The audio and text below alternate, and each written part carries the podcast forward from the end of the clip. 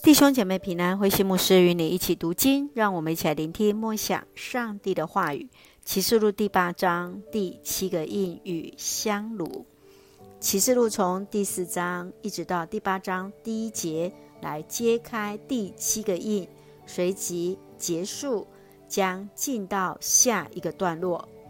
启示录第三个部分是从启示录第八章第二节一直到第十一章十九节。由一个序幕性的意象开始，引出一系列七个新的事件，随即象征性的号角一一来吹响。经文当中揭露了上帝如何拯救他的子民，并惩罚那些背叛他的人。在此所提到的惩罚，只有对那受造物造成部分的影响。这显明还不是末日的大审判，而前面四个号角所影响的，都是针对在自然界当中。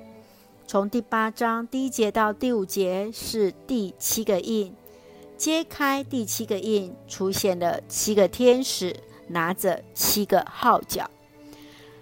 六到十三节，天使吹响了前六支号角。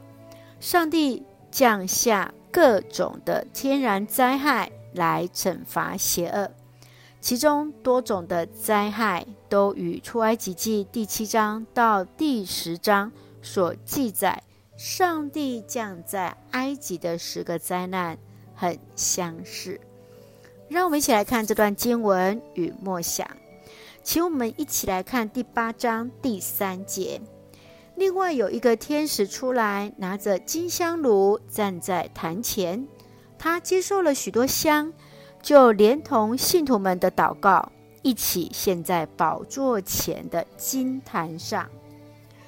当羔羊打开第七个印，交给七位天使，七支号筒准备吹响审判的号声，来宣告审判的信息。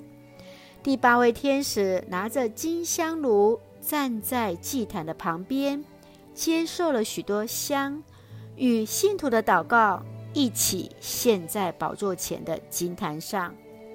这位天使接着就拿起金香炉，顺了金坛上的火，扔到地上去，随即出现各样的灾难。接续四个天使所毁坏的树木。海洋、河流、天体都是其中的三分之一。这显明上帝的审判仅是部分的刑罚，是为了等候人的悔改。就在此时，飞翔的老鹰来提醒另外三位天使要吹号了，下一波的毁灭近了。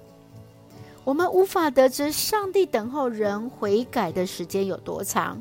然而，所确定的是，上帝的审判必然来到。